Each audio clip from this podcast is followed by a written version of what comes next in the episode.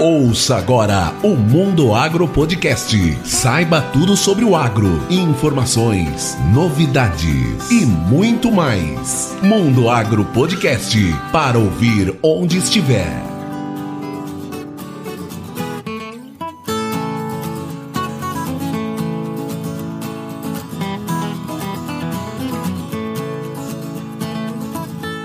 Bem-vindos a mais um episódio do Mundo Agro Podcast. E antes de começar esse terceiro episódio do mês de março, eu vou passar alguns recados para vocês.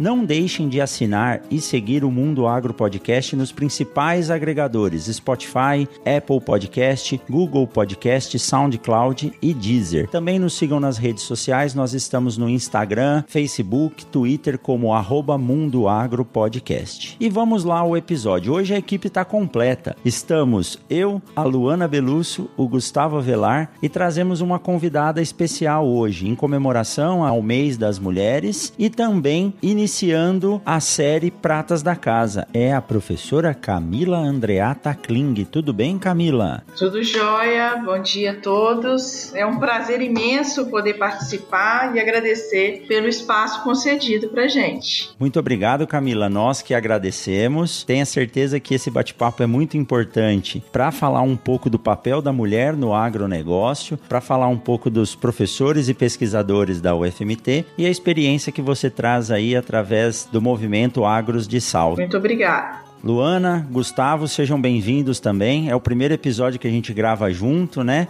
O último episódio, a Luana trouxe uma convidada especial também, a presidente da Agroligadas. Foi um sucesso, o episódio está despontando aí nas, nas cabeças dos agregadores de podcast e hoje a equipe está completa. Vou pedir para vocês darem um alô para os ouvintes do Mundo Agro Podcast. Olá, pessoal. Obrigado, professor. Olá, Gustavo. Olá, Camila. É um prazer novamente estar aqui e entrevistar mais uma mulher Podcast. Fala galera do Agro, sejam todos bem-vindos aí. É sempre bom estar com vocês fazendo um bate-papo. Camila, obrigado pelo tempo cedido aí para a gente conversar um pouco do agro e o papel do agro de salto aí no mercado de trabalho.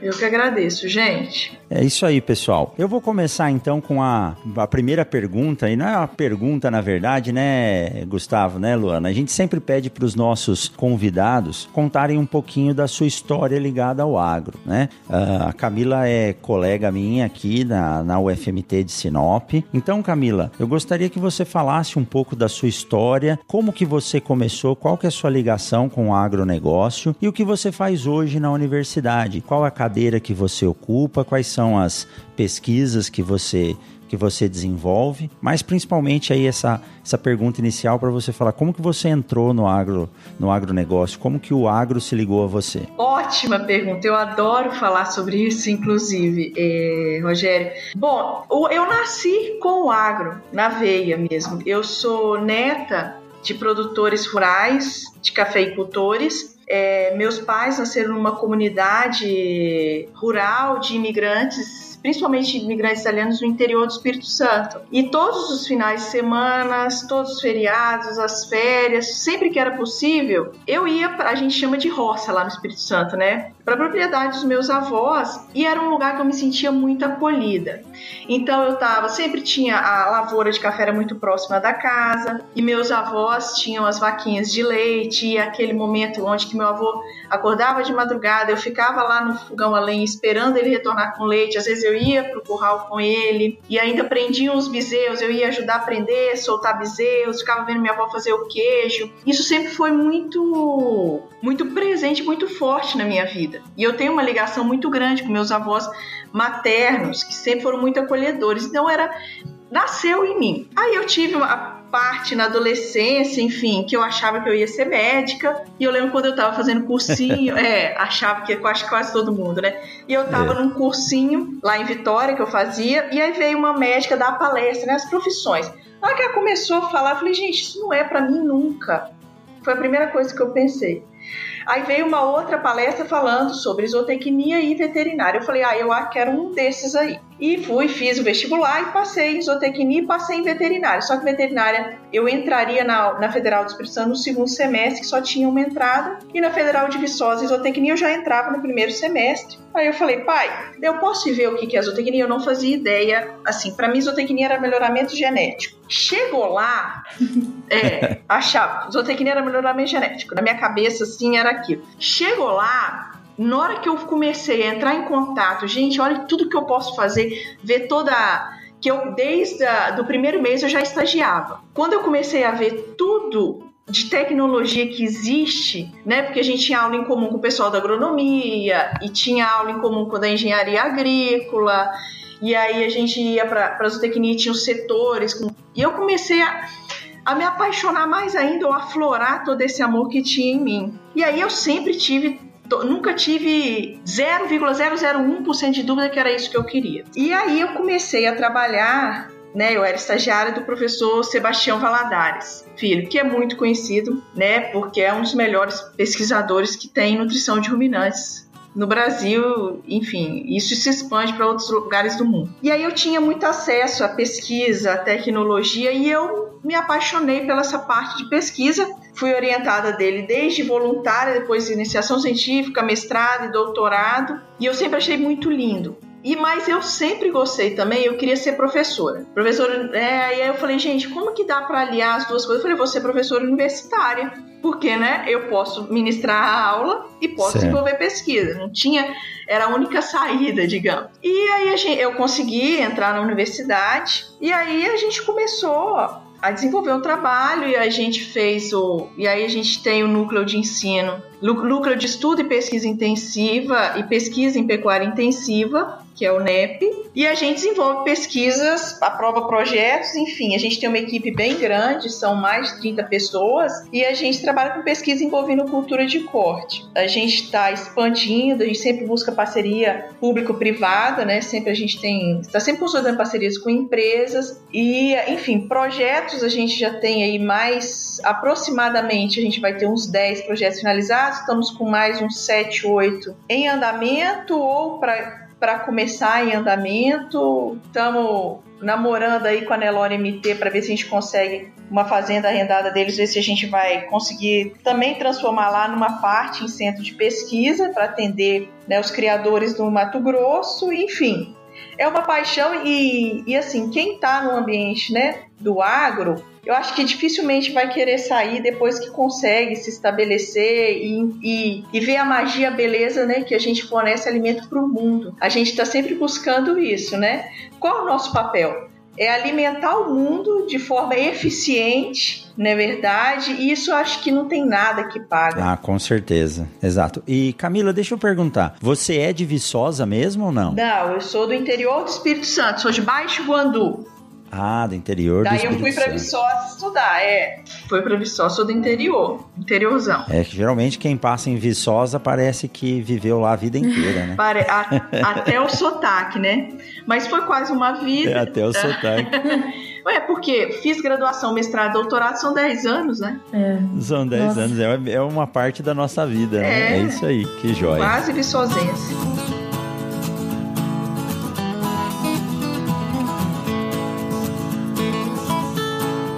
Camila, eu queria fazer uma pergunta para ti. Quais as dificuldades de ser uma professora em cursos voltados para o agro com predominância de homens? Ainda. Olha, eu vou te contar algumas coisas que aconteciam, Luana, quando eu entrei aqui. Eu entrei, ou seja, eu tinha, eu era 10 anos mais nova, eu tinha 10, 11 anos, aí eu tinha 28 para 29, 29 anos. Porque eu entrei dia 29 de outubro, 29 de novembro eu fiz 29 anos. É, eu não tinha, não era me dada credibilidade. Eu tinha alunos que olhavam para mim logo no início falavam para mim Camila Camila não falava professor não acredito que você está falando não. É, existe essa parte é, sempre vai haver Luana infelizmente aí a gente entra na cultura do machismo. Sempre vai ter, por exemplo, algum aluno ou outro que vai lançar algum tipo de olhar que incomoda, dependendo da roupa que você tá, sempre vai ter isso. Muitas vezes, o que eu percebo é que quando algum aluno vê eu fazendo algo que não é tido como algo feminino, como por exemplo, eu sou muito boa no tronco, né, de prender, pegar animal rápido, às vezes olhar animal, saber o peso do animal para selecionar, mas na mesma hora eu ouço: "Nossa, professora, mas você sabe fazer isso? Isso tá. É, é, é sempre, a vida inteira eu ouvi. Se espantam, né? Se espantam, porque acha, né? Que a gente não, não, não consegue fazer essas coisas, né? Então é desafiador, é assim, e algo que eu me preocupo sempre é buscar sempre exigir respeito. Então, essa é a grande diferença, porque o homem, ele já entra, ele não precisa ficar pensando, mentalizando, sabe, Luana? Olha, hum. eu tenho que ter uma postura mais séria, eu tenho que, de repente, eu gosto muito de brincar, às vezes eu limito algumas brincadeiras, justamente para isso não abrir margem para algum tipo de comentário, algum tipo Sim. de lançamento de dúvida eu percebo também outra coisa. Se eu estiver, eu tenho fiz mestrado e doutorado, trabalhei principalmente com confinamento de bovinos. Se eu estiver com algum outro professor ao meu lado que pode trabalhar com porco, uhum. sempre vão buscar perguntar para ele, não para mim. Uhum. Isso é, é, fato. Vai ser sempre assim, né? Sempre não. Espero que não seja sempre assim. A gente está aqui para tentar mudar um pedacinho, né? Mas Sim. é muito comum. É... E isso de uma certa forma incomoda, né? Porque, poxa, você estudou tanto, você trabalha com isso, enfim, é incomodativo e, e enfim, eu acho que é o que toda mulher em toda profissão vai passar. Sim. Camila, essa pergunta da Luana ela é interessante porque eu convivo também com os alunos já praticamente 13, 14 anos. E a gente sabe que eles tentam nos testar. Eu gosto de transformar isso como uma experiência de aprendizado e acabo aprendendo muito. Mas eu percebo que quando é uma professora, é uma mulher que está lá na frente, principalmente em relação às disciplinas né, específicas do agro, há sempre aquela sensação de que ou ele acha que a professora sabe menos, ou isso que você acabou de dizer. Bom, se essa professora tiver que, que tombar um bezerro, se ela tiver tiver que colocar um boi no, no, no tronco, ela não vai conseguir. E quando vê isso acontecendo, eles se espantam. Eu falo isso, meu sogro tinha, tinha um sítio na cidade dele e um dia foi necessário fazer a castração de alguns cavalos. E ele chamou uma veterinária. E a moça chegou e eu falei assim: não, essa moça não vai conseguir deitar um cavalo desse e fazer é, isso. Mas olha. Ela é fez técnica, com a dec... não é força, é né? Só um ex exatamente. Eu estava na faculdade ainda, né? Sempre fui meio receoso, nunca gostei muito de chegar perto de animal de grande porte, porque parece que eles sentem que eu tenho medo, né? Mas ela Certeza teve uma, uma destreza para deitar aquele cavalo no chão, anestesiar ele e fazer os procedimentos que eu fiquei abismado sabe? Eu fiquei abismado. Uma prática, um jeito. Mas isso nos leva a ver o que? Quando uh, o ensinamento é bem feito, o compartilhamento do conhecimento e a técnica é aplicada, qualquer pessoa consegue aplicar aquilo. Então tem muito a ver com conosco. Mas é bom saber que você tem conseguido lidar e contornar essas situações, porque ainda, como a Luana disse, os nossos cursos são majoritariamente uh, predominância de meninos, né? De homens nas ah, salas é, de aula. Eu tenho até uma informação informação legal sobre esse volume né, de homens e mulheres, que foi de uma palestra que eu ministrei. Aqui no campus de Sinop, a gente começou com 10% de mulheres na agronomia, hoje são 30%. E todos os outros cursos de agrárias, o número de mulheres é acima de 50%. Nossa. E é, todos. Em todos os outros cursos, aqui na FMT Sinop é acima de 50%. E aí eu peguei informações de outras universidades, na maioria das outras universidades segue esse mesmo padrão. Então, na, na minha turma tinha mais ou menos meio a meio, né? Só que aqui realmente, aqui no Mato Grosso, eu acho que não é. teve nenhuma turma na agronomia, das que eu acompanhei, que tinha um número, um volume maior de mulheres ou não. Mas é um mercado que eu vejo as mulheres se despontando aí nos dias de campo, uh, nos, nos trabalhos de venda e comercialização, uh, em técnicas sendo aplicadas, e eu acho isso muito legal.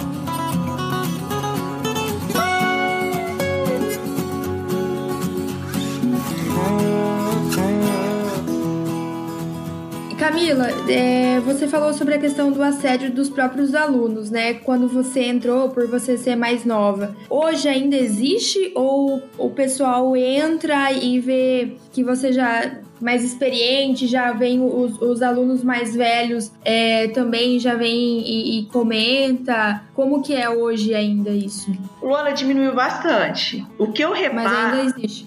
É, é. Tem um ou outro, às vezes, quando você fala algumas coisas, principalmente coisas mais práticas, Uhum. que você percebe nitidamente aquele. Não existe, eu não tenho mais aquela questão de eu não acredito que você está falando. Uhum. Até porque ele vai ouvir, então fique no mar da ignorância, vai ser a primeira coisa que eu vou dizer. Mas. Sim. É. Mas, às vezes, principalmente coisas mais práticas, eu já vi é, aluno questionar e não levar em conta. Por exemplo, eu falar arroba do boi agora tá esse valor, estão comprando bezerro agora por esse valor, eu quero ver na alta, naquela alta, no auge aí da, da, da importação pela China. Eu falei, ó, oh, gente, tá hum. vendendo muito caro. Eu falei o valor. Na hora, o aluno falou, professor, não tá esse valor todo, não. Eu falei, tá, eu acabei de olhar, tenho contato com as pessoas acho que foi a última, assim, aí puxa o celular para pesquisar. E eu já falo, pega o celular e pesquisa aí para ver. Mas é, é, bem menos, Luana, é bem menos, bem menos. Que bom saber disso. É. Camila, como é que surgiu a ideia do agro de salto? Como é que foi essa ideia? Como é que você tem trabalhado isso e qual que é os resultados que você tem tido, o pessoal tem te seguido? Ô Gustavo, é, muito obrigada pela pergunta, de verdade. Essa é a minha pupila, né? Aconteceu o seguinte, eu sempre soube que existe uma restrição em relação às meninas é, com estágio, sempre soube, mas nunca tinha me atingido de forma direta.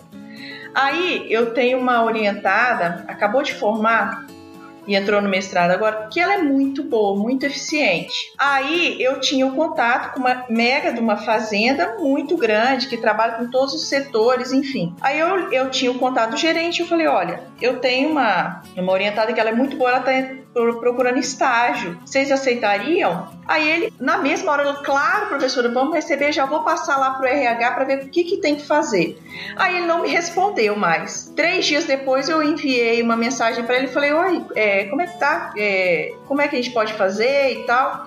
Aí falou, professora, me desculpa, a gente não aceita mulher. E se a senhora tiver um rapaz bom também, a gente está de portas abertas. Na, na, mesma hora, aquilo eu, eu já tinha dito para ela que ela, que ela ia, enfim, estagiar nesse lugar maravilhoso, enfim. E aí eu falei, não, eu não tenho nenhum rapaz com a mesma qualidade dela. E falei para ele, olha, eu acho que não é nenhuma dificuldade você colocar um banheiro, se o problema for banheiro, um banheiro numa propriedade que confina 17 mil animais, que tem animal a pasto, que tem produção de eucalipto, que tem diversas outras coisas. E aquilo me deixou muito muito aborrecida de verdade. Porque a primeira coisa que eu pensei é. Eles nunca pensaram em ter mulher, mas poderiam resolver isso. Um semestre pega mulher, outro semestre pega homem como estagiário, tá resolvido. Se não é, o problema é falta de estrutura. Outra questão: por que, que não poderia num alojamento conviver menino e menina? É só é, agir de acordo com pessoas educadas e respeitosas. E aí eu falei: não, tem que fazer alguma coisa. Aí eu fiquei matutando, aí eu fiz uma blusa que as meninas estão usando bastante. Falei, ah, vou fazer um Instagram e vamos começar. A ideia é, vamos colocar casos de sucesso, mas vamos denunciar, vamos colocar depoimentos de mulheres que estão hoje em situações melhores também e falar como elas se safaram, sempre uma mensagem positiva. Vamos fazer evento, vamos fazer rodas de conversa para fortalecer, mostrar bons exemplos. E eu não tinha noção do quanto isso era importante para as meninas. Vira e mexe, uma menina vem em abraço, professora, é muito importante isso para mim, eu estou me sentindo mais valorizada, ou vem me contar isso, é a parte que eu vou ter que aprender a trabalhar, vem me contar diversas situações ruins que acontecem e aí a gente tenta intermediar, né? Tenta conversar e assim é muito é muito gratificante e aí agora a gente já tem ideia, a gente já vai fazer um evento que a gente vai inverter. Geralmente evento do agro que a gente vai tem o quê? 80, 90% de homens palestrantes, 10, 20% mulher. Parece cota, né? Agora Isso. a gente vai fazer o inverso, Luana. A gente vai fazer um evento, serão 80 a 90% mulheres palestrando sobre os demais, todos os temas do agro, e a gente vai ter um ou dois anos para eles não se sentirem excluídos também, porque a intenção é chamar o público em geral. E com isso, o que, que a gente vai fazer? A gente fortalece a ideia que a mulher também pode falar sobre tudo e ter as, a, todas as competências. E, e dizem que quando a gente faz algum tipo né, de ação que beneficia as outras pessoas, quem se beneficia é você. E eu me sinto assim, né? E agora a gente já tem uma coordenação, as meninas são, são ágeis, cheias de ideias, e é muito gratificante. E o tempo inteiro a gente recebe é, mensagens ou de apoio, ou, ou depoimentos, ou professora, é, vamos fazer mais, vamos expandir. Já tem outras universidades querendo, outros professores de outros locais querendo levar o projeto para lá, sabe? E a gente está aqui querendo, né? Se cada um fizer um pouquinho para mudar o mundo, vai ser muito melhor. Porque não existe motivo, eu não consigo compreender um motivo de você penalizar uma pessoa só pelo gênero, achar que ela não é capaz. A gente tem problema de, de estágio, falando do meio universitário, bem grande, parece que não, mas é. No, quando sai para o mercado de trabalho isso é muito pior, é só falar. 19% dos cargos de trabalho no agro são de mulheres. Os outros 80% são de homens. E se forma 50-50 na maioria dos cursos, por que que tá assim? Tem a 30% Exato. das lideranças, né, dentro do agro são de mulheres. Só que aí, gente, se a gente vai aprofundar, isso é dado do CPEA, é, quase 70% desses cargos de liderança acometidos pelas mulheres, elas são ou proprietárias ou sócias. Ou seja, ascender não é tão simples assim, né? E a gente quer mudar isso, a gente ninguém está querendo privilégio, a gente está querendo só ter o mesmo direito e o mesmo respeito e não ter que ficar o dia inteiro provando que sabe, né? É. é e, e o que você falou dos cargos de liderança, hoje a gente tem um grande exemplo que é a, a ministra Tereza Cristina, liderando Sim. o Ministério da Agricultura, Pecuária e Abastecimento. E com uma desenvoltura muito boa. Ela não é a primeira ministra, mas é a primeira que realmente está ligada ao agronegócio e ela tem uma história ligada ao agro. Ela se formou em Viçosa também, como você, né, Isso. né, Camila? Teve muita dificuldade na evolução da carreira dela como produtora rural, no processo de sucessão, para ela poder passar a, a, administrar a fazenda, assim como a Luana nos relatou no, no, no primeiro podcast aqui do, do Mundo Agro. Mas hoje ela tem se mostrado com uma desenvoltura muito boa. Então eu acredito que não existe a questão do gênero, se é homem, se é mulher, isso não difere a sua, a sua capacidade. E vem muito de uma questão cultural achar que a mulher é o sexo frágil, que não tem condições de fazer muita coisa. E tem aí os exemplos que eu falei, esse exemplo da veterinária que atendia lá a propriedade do meu sogro foi um dos que ficou marcado para mim. E hoje eu vejo na universidade como as mulheres se desenvolvem bem, principalmente na área que eu trabalho, que é a área de análise de sementes. E falo isso sem medo no grupo lá. Hoje eu tenho 15 alunos trabalhando comigo. As meninas elas têm muito mais destreza e praticidade para trabalhar, atenção para trabalhar com a semente do que os meninos. Então, quando a análise é feita por mulher, é muito melhor do que a análise feita por homem. E eu tenho um exemplo muito legal, ainda vou trazer ela para conversar com a gente, que é a Edilene Abiru, que foi colega minha de, de curso, de turma que eu acho que é uma das mulheres que mais entende de máquina agrícola no Brasil. Desde que ela começou a universidade, ela vivia pintada de graxa. Eu Nossa. fiz algumas, alguns agrishow com ela e hoje ela é coordenadora de colheita em cana no estado de São Paulo, que oh, é a tá operação que eu, que eu coloco assim como a, a maior operação de guerra dentro da agricultura é colheita de cana ela coordena a equipe numa das maiores empresas produtoras de álcool e açúcar do mundo, em São Paulo, e todo ano ela ganha prêmio de eficiência. Cada ano ela vai assistir a final da, da Championship na Europa ou vai para os Estados Unidos. Todo ano ela ganha prêmio disso. E está num mercado, está num, numa área extremamente masculina. Ela lida com mecânico, com motorista, com operador de máquina e não deixa ninguém tomar conta. Ela manda nos caras e os caras ficam peixinho perto dela, né? Então estão aí os exemplos de que tudo é possível, né? É, é, eu vou, posso abrir uma, um parênteses aqui? Claro. Tem uma pesquisa muito séria com análise estatística, com meta-análise da McKinsey Company, que ela, ela prega uhum. diversidade é, nas empresas. Então, não só entre gênero, de cor, de raça, de cultura.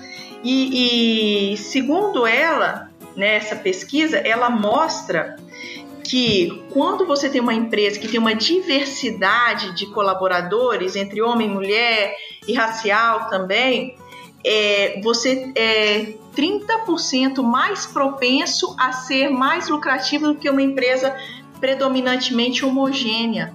Porque é justamente uhum. essas coisas. Homem e mulher, eles são diferentes? São. Por exemplo, a mulher tem mais habilidade para lidar com o coletivo, né? Consegue fazer mais coisas ao mesmo tempo. E o homem, ele é muito. Ele tem um, um direcionamento específico, né? É bom de, de questões espaciais. Existem essas diferenças, não incapacitam um de fazer a outra a função do outro de forma nenhuma, mas é, se a gente pensar bem, olha que lindo que é a gente poder ter um corpo heterogêneo, um corpo de colaborador heterogêneo, onde um complementa o outro. Isso aumenta é, a lucratividade das empresas. Tem diversas empresas que mostram isso, então não tem porquê. O grande porquê da menor empregabilidade da mulher em qualquer setor hoje é ela ser mãe. E aí é isso é um, é um papo que eu acho que poderia ter um outro podcast que a gente pode devagar. E a Islândia, inclusive, tem uma medida sábia, né, para tentar a equidade salarial. Quando uma mulher tira a licença, o pai da criança é obrigado a tirar a licença no mesmo tempo, que aí não vai ter essa, essa desculpa que só a mulher fica afastada, que vai ter que contratar outro. E a gente tem uma grande equidade não é não chega a ser um para um, mas é, chega acho que 86, 0,86% do salário, enfim. É uma, é uma boa técnica, uma boa estratégia, sim, né? É, é porque... Mas eu não eu não tenho dúvida, Camila, de que essa destreza que as mulheres têm para fazer, lidar, e você citou uma coisa muito interessante. Eu não consigo fazer duas coisas ao mesmo tempo. É muito complicado. E eu lembro quando eu estudei em São Paulo que nós visitamos uma, uma unidade de beneficiamento de feijão e a gente sabe que o feijão ele tem que ter uma classificação muito bem feita para que a apresentação na prateleira do mercado atraia o comprador. E o final do processamento era uma série de mulheres numa esteira com luz e elas faziam praticamente a catação do, do feijão. E eu lembro que existia máquina para fazer isso, Seletron, mas o japonês dono da, da unidade lá falou: não, elas fazem muito bem. E ele falou assim: prestem atenção, para a turma inteira, né? Minha turma de faculdade estava lá. Prestem atenção como elas conseguem trabalhar com as duas mãos ao mesmo tempo. E é verdade. elas pegavam feijão com as duas mãos ao mesmo tempo. E a gente tentava tentava fazer, eu, se eu olhasse para a direita, a esquerda não sabia o que fazer. Se eu olhava para a esquerda, a direita não sabia o que fazer. Então, essa capacidade, ela, ela tem que ser valorizada, né? E no lidar mesmo com as pessoas, com o público. Agora, essa dificuldade a gente vê desde as prestadoras de serviço que trabalham em nossas casas, na universidade, até grandes empresas. Realmente, a maternidade sempre é algo que eh, se torna um impeditivo e deveria ser ao contrário. Mas no mundo que a gente vive, o empregador ele vê: bom, se essa pessoa vai ter que sair para cuidar do filho, eu vou ter que gastar o dobro, porque eu vou ter que pagar ela e vou ter que colocar outra uhum. pessoa no lugar dela para substituir. É, e existem maneiras de se fazer esse rodízio ou essa compensação sem a, a real necessidade de se contratar um outro funcionário ou o, o empregador tem que pensar a longo prazo já numa estratégia de não substituição, mas de re, realocação dos funcionários, né? É, realmente a maternidade não pode ser um impeditivo. É, até porque se toda mulher quiser é, priorizar sua carreira, porque tem que fazer isso hoje, se quiser ascender numa velocidade compatível com a do homem, a gente vai ter o que? Uma população que não vai mais crescer e o mundo vai entrar em colapso. Vai é acabar a instituição mais sagrada do mundo, que é a família, né? Isso é básico. E aí, na verdade, se o cara paga assim na carteira da mulher, ela vai receber o salário e ele não vai tirar do bolso, ele vai ter encargos com outro funcionário. Existe essa falta de compreensão, de sensibilidade a esse momento né? Sendo que para o homem ter um filho, a mulher tem que engravidar. É, é exatamente. Não, e, é, não tem, gente. E aí por aí isso aí se delonga a diversas coisas. Aí vai do do pai não ajudar nunca com o filho, a mulher depois que volta da licença maternidade, ela tem que faltar ao trabalho, porque se ela não falta, ninguém cuida do filho. E por aí vai, tem diversas outras coisas. Mas acho que a superação ela vem ocorrendo a cada dia, né, Gustavo, né, é, Eu acho que sim. A gente vê hoje em dia que é, isso aí, a tendência é, é tá diminuindo e, e o respeito pela mulher tá crescendo. Então isso que é que é o bacana, que tudo que a gente passou e vem passando, para alguma coisa tá servindo, né? Não, eu concordo com a Luana e com a Camila. Eu acho que ainda falta muita questão da, de não ter um uma estrutura igual para as mulheres do que os homens, né? Elas sofrem muito mais para crescer profissionalmente.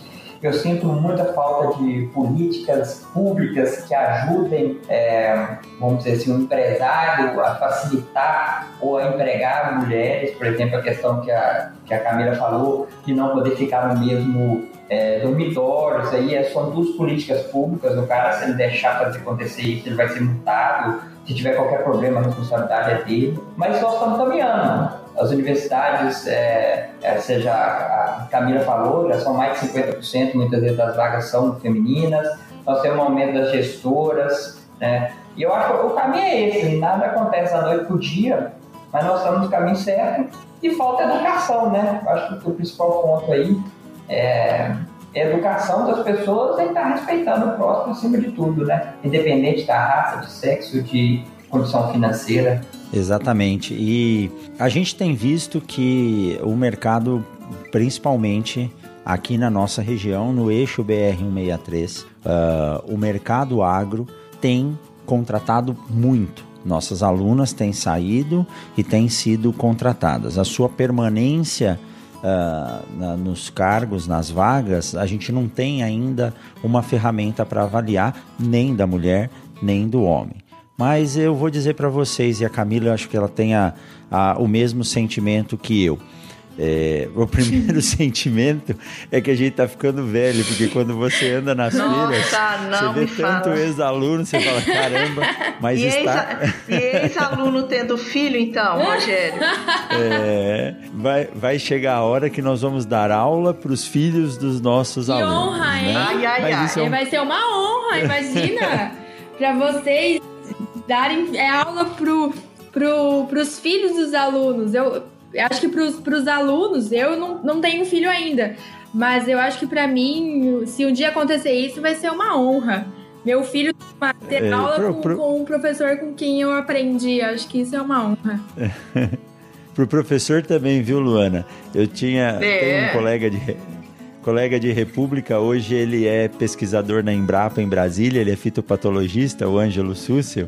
E a gente andava de bicicleta, né, de casa para a faculdade. Os dois faziam pesquisas, a gente sempre, sempre teve engajado com iniciação científica. E a gente comentava, falou, pô, Fuinha, o apelido dele, né? Falou, Fuinha, será que um dia eu vou dar aula pro seu filho, você vai dar aula pro meu? Falei, isso tá longe, né? E não tá mais tão longe, não. Nós estamos aí já, talvez, aguardando os, os filhos dos nossos alunos. Mas o que eu digo, Luana, é que é um, é um prazer muito grande a gente sair da universidade para participar dos eventos, ministrar palestras, muito bom, muito bom. E quando você chega no lugar você começa a olhar assim e você vê aqueles rostos conhecidos e fala: puxa vida, você foi meu aluno e ele vem conversar com você. Não existe sensação melhor do que essa e ver esses meninos empregados, né? É, eu adoro quando eu vejo, meu, adoro quando eles voltam pro FMT e comentam, vem cumprimentar a gente. É, é, eu acho que é a parte, a melhor parte da profissão é você ver quem passou por você hoje estando bem sucedido, feliz, né? O que mais importa é feliz com o que está fazendo. Uhum. É, não, tem, não tem palavra que explique a sensação. Acho que qualquer professor que é professor por vocação tem esse sentimento. É. É, e olha aí, ó. Você veja como nós estamos satisfeitos. Estão aqui, ó, do lado da Luana, é. que foi aluna né? da segunda turma. Ela foi vizinha minha. É, nós moramos no mesmo condomínio. É, primeiro ano, né? É, ela, mais uma amiga da veterinária. Tinha uma amiga da veterinária Isso. que também fez a faculdade e depois se formou, foi lá, passou pelo mercado de trabalho, aí conseguiu se alinhar com a família. É. Hoje é produtora rural, gerencia a fazenda, tem o seu papel dentro da família e da propriedade, da empresa, né? Tá aí, ó, hoje é, é host conosco aqui, tá dividindo esse, essa aventura que é fazer esse podcast levar informação de qualidade para esse público imenso aí que cresce a cada dia mais, né, Luana? Isso aí, uma honra. Quando o professor me convidou, nossa, me senti muito honrada de fazer parte do podcast e dividir é, minhas experiências e fazer convites para outros profissionais da área, para a gente levar essa informação do agro para outras pessoas. Nossa, é, para mim foi uma honra, uma felicidade. Toda vez que eu volto é, para o FMT de Sinop, eu vejo é, a evolução que a faculdade teve. Porque quando eu comecei, né, professor, quando a gente começou, na verdade, é, a UFMT não existia. A gente tinha aula na Unemate, no CAIC. É, então, assim, é, uma, de manhã eu tinha aula na FACIP, depois a aula tarde era lá no CAI, que atravessava a cidade para ir para lá. E assim, que nem o professor falou, é, é, é, muito bacana ver os alunos, eu vejo os meus colegas é, de faculdade, que a gente via a dificuldade que, que eles enfrentavam para fazer a, a faculdade ali, tá ali todo dia estudando e ver eles uns baita de uns profissionais aí trabalhando e, e, e tendo sucesso, para mim é uma felicidade muito grande também. Que joia.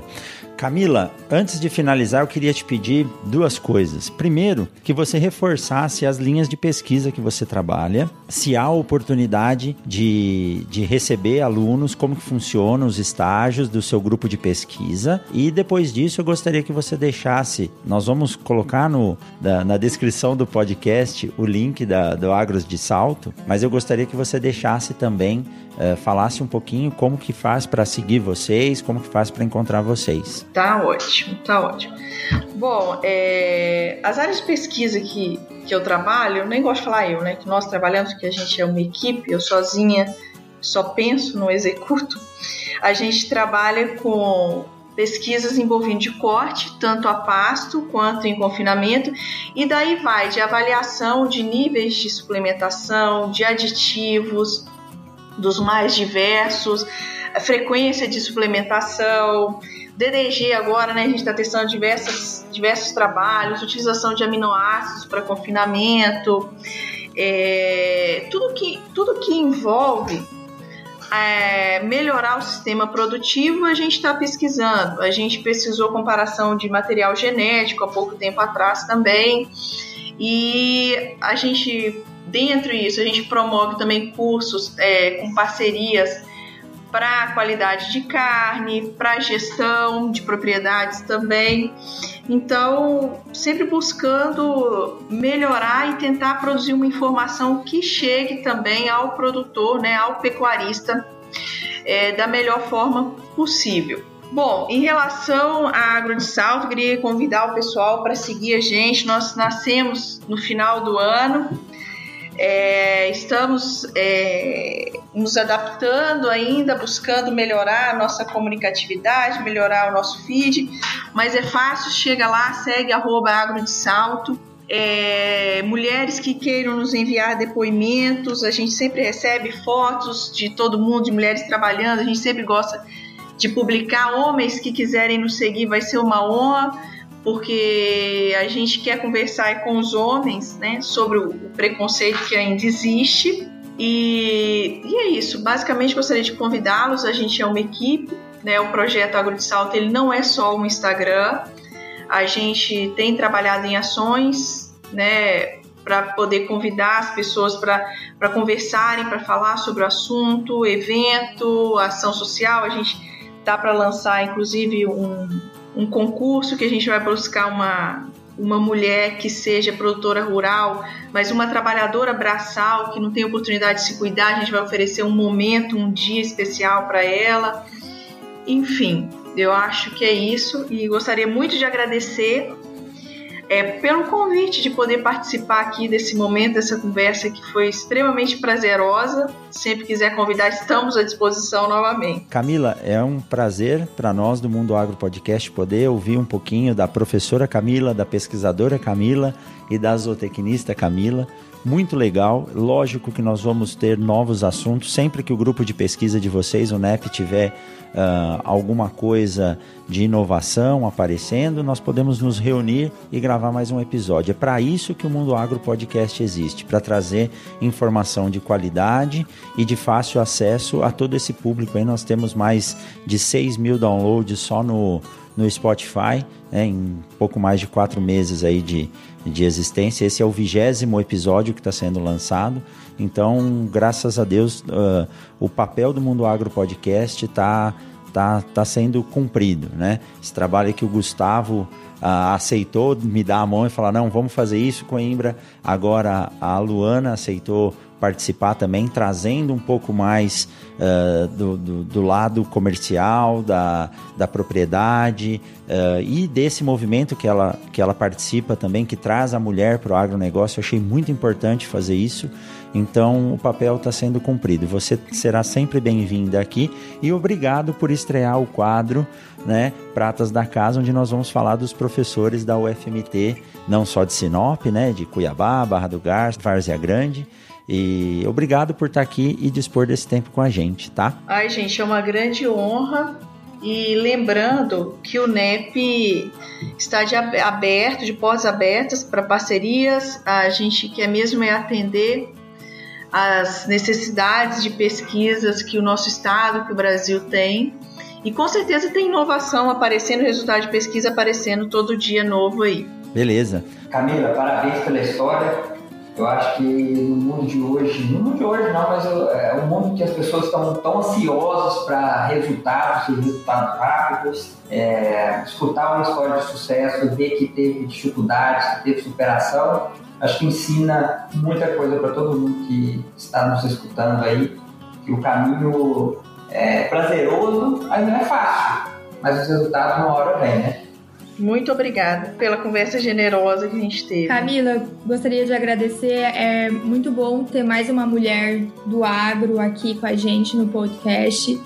É, parabéns pelo Agro de Salto. Tenho certeza que o teu trabalho, o trabalho das demais meninas, vai trazer muitos benefícios para essas outras mulheres que estão entrando nesse mundo. E é isso. Parabéns e conte comigo, conte com a gente e estamos aí.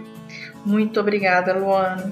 Então tá bom, pessoal. Muito obrigado pela participação de todos. Um forte abraço para vocês e nos vemos por aí. Tchau, tchau. Tchau. Tchau, tchau, gente. Até mais, galera. Tchau, tchau.